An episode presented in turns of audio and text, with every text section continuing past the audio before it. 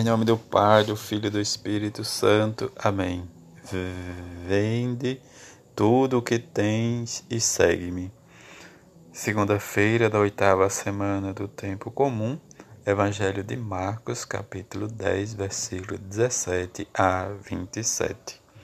Naquele tempo, quando Jesus saiu a caminhar, veio alguém correndo, ajoelhou-se diante dele e perguntou: Bom mestre, que devo fazer para ganhar a vida eterna? Jesus disse: Por que me chamas de bom? Só Deus é bom e mais ninguém.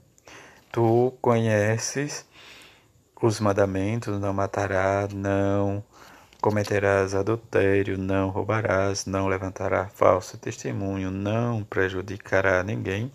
Honra teu pai e tua mãe. Ele respondeu: Mestre, tudo isso tenho observado desde a minha juventude. Jesus olhou para ele com amor e disse: Só uma coisa te falta. Vai, vende tudo o que tens e dá aos pobres, e terá um tesouro no céu.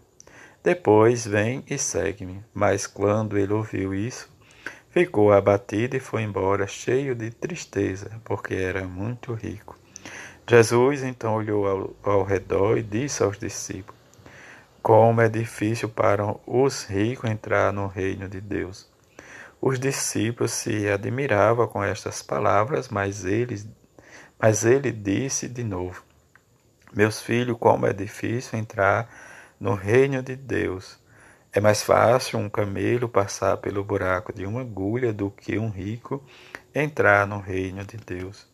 Eles ficaram muito espantados ao ouvirem isso e perguntavam uns aos outros: Então, quem pode ser salvo? Jesus olhou para eles e disse: Para os homens isto é impossível, mas para Deus, para Deus tudo é possível. Mas não para Deus, para Deus tudo é possível.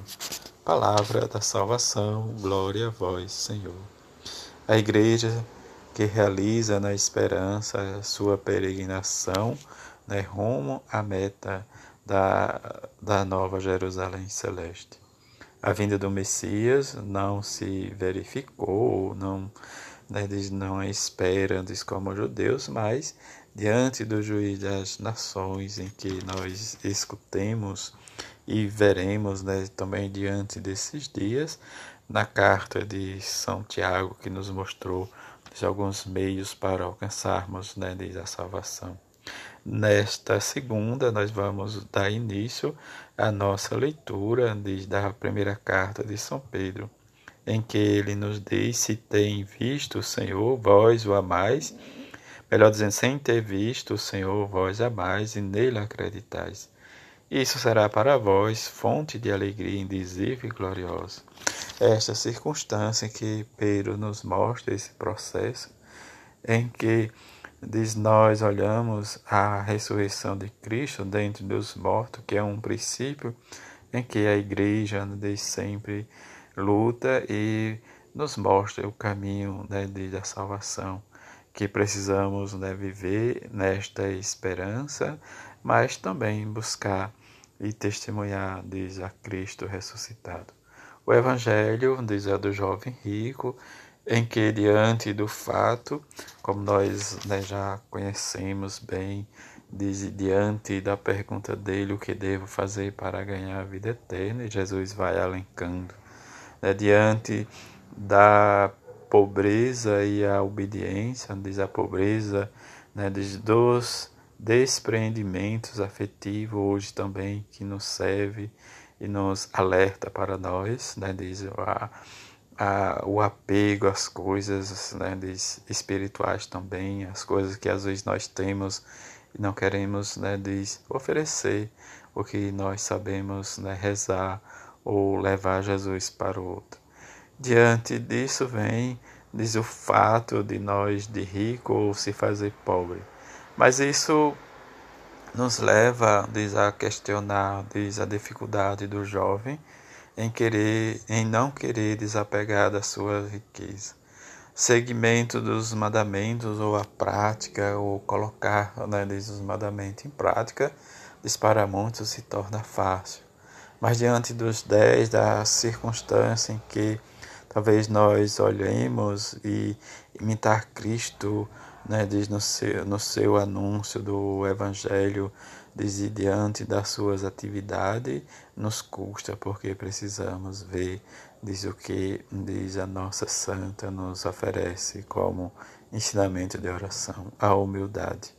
E esta humildade, humildade que ela buscou, né, diz em Jesus, e ensinou às suas monjas, mas que diante desse fato, para progredirmos na vida de oração, nós precisamos muito de estar aderido ao próprio Jesus e nesta adesão precisamos sempre corresponder com o nosso sim. Que a conversão, diz as escolhas, que nós possamos dar nome, diz aos nossos pecados, as nossas situações, o que nós realmente né, fazemos para dar sentido à nossa caminhada. Às vezes nós né, dizemos que não somos né, ou não fazemos parte desses movimentos idealistas, mas às vezes não podemos né, viver ou responder algo de errado com o erro de alguém ou com o erro do outro. É preciso que assumimos a nossa cruz junto com Jesus para que possamos seguir e não responder a Jesus que nós temos observado desde a juventude os seus mandamentos mas nos falta sempre a prática, a prática que nos custa. Que a bem-aventurada Virgem Maria nos ensine nesses dias né, de, de dificuldade de viver de a nossa fé, a nossa esperança, mas também de experimentar nesse tempo né, desconturbado, né, viver a nossa quaresma, nos preparando para experimentar sempre a oração, a esmola e a caridade. Que a bem-aventurada Virgem Maria nos ensine e nos leve nesta ação para estarmos sempre junto com seu Filho Jesus. E que São José, no seu silêncio, nos possa também interceder a seu Filho Jesus para que possamos buscar sempre o amor e a misericórdia e dizer junto com Santa Faustina: Jesus, eu confio em vós.